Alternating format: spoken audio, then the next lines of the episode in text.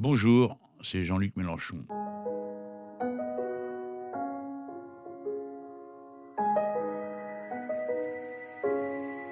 Voilà l'épisode numéro 3 de cette série de podcasts consacrée à la séparation des églises et de l'État, phénomène long qui s'est euh, traîné au fil de plusieurs siècles avant d'arriver à la période que nous connaissons aujourd'hui où apparemment la bataille n'est pas finie. Et voici d'où tout cela arrive.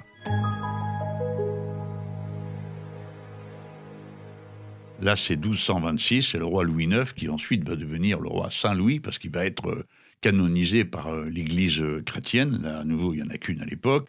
Le roi Louis IX est un bon soldat de son royaume, mais aussi de l'Église. C'est un roi, bon, il organise ce qu'il peut organiser et développer de son royaume. Et puis, il est en même temps quelqu'un d'extrêmement lié à l'Église. il est personnellement très croyant, parce qu'il y a des coups, ils sont très liés à l'Église, mais pas très croyants finalement et, pratiquant. Et ce roi va donc être sanctifié. Il s'appelle, on l'appelle Saint Louis. On le représente rendant la justice impassible euh, sous un chêne. Toute cette imagerie euh, sympathique qui lui vaut aussi d'être présent en statue, une énorme statue qui est encore là, en place, dans l'hémicycle. Imaginez-vous ça, dans l'hémicycle du Sénat. Vous avez euh, à un bord euh, Charlemagne et à l'autre bout vous avez Saint-Louis. Bon, alors ça c'est pas très laïque parce que euh, la République ne connaît pas de Saint-Louis, elle ne peut connaître que Louis IX, c'est-à-dire le roi tel qu'il est dans l'ordre dans lequel il est apparu.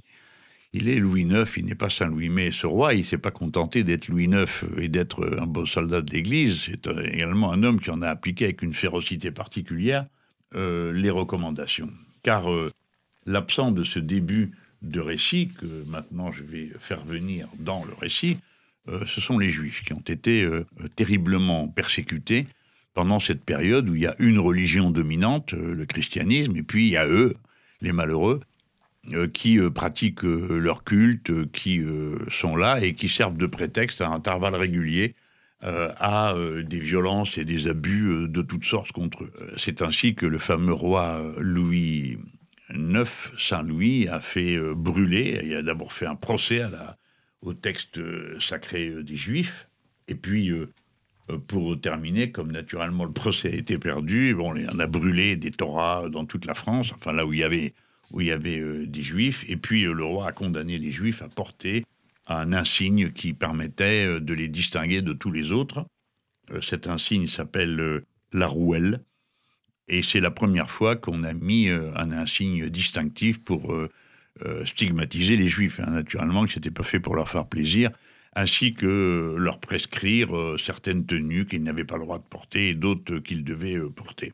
Et je prends cet exemple parce que il montre l'indifférence historique au sort des juifs, puisque encore maintenant, ce roi cruel et injuste a sa statue dans un monument républicain et que euh, personne n'a l'air de trouver que ça pose un problème d'avoir euh, cette imagerie-là. Alors, euh, le roi, puisque j'y suis, Louis IX, dit Saint-Louis, étant de ceux qui ont procédé à l'expulsion des Juifs de France. C'est-à-dire qu'après les avoir marqués, après les avoir pourchassés et persécutés dans leur religion, on a fini par décider, le roi a fini par décider de les expulser. En réalité, les Juifs ont été expulsés douze fois de France avec euh, une même euh, et égale indifférence à leur sort. Le premier édit d'expulsion, euh, il a été publié en 533 et le, fils de Clovis, justement, s'indigne du fait que les Juifs refusent de se convertir et que alors on leur interdit d'être là sous peine d'excommunication et si des chrétiens venaient à les épouser et de mort pour eux-mêmes si ils le faisaient.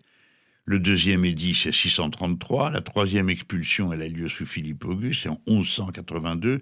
La quatrième, euh, c'est le fameux Saint-Louis qui les expulse euh, en 1260. Et euh, ensuite, ça continue. 1306, Philippe le Bel. 1322, on les expulse du Languedoc. 1394, c'est la septième fois qu'on les expulse.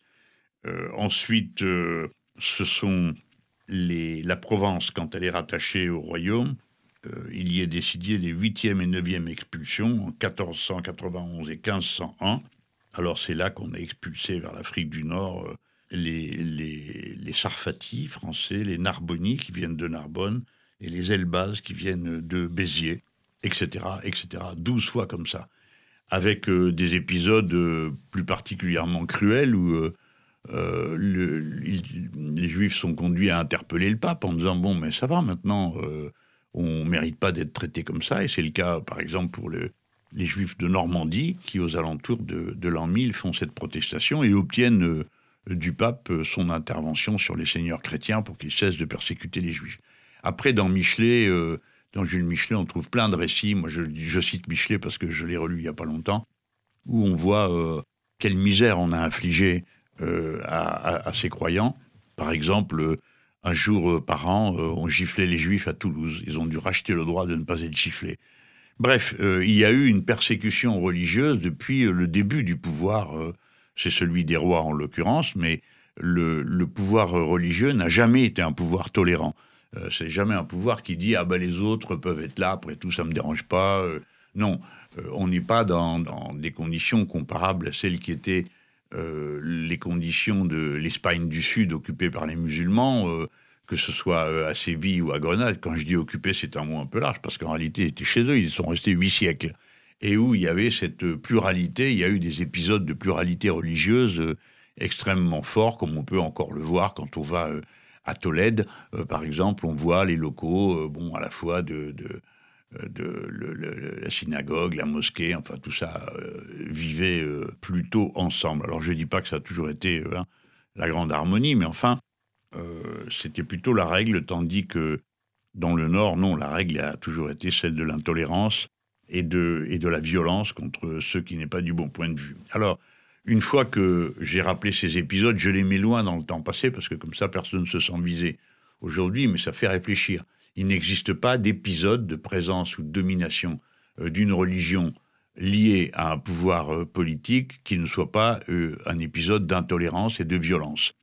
Il est clair que pour chaque religion, l'autre est une hérésie. Ce n'est pas un voisin, c'est simplement des gens qui se trompent ou qui ne reconnaissent pas la vraie foi, le vrai Dieu, et ainsi de suite. Et on en a donc la longue expérience.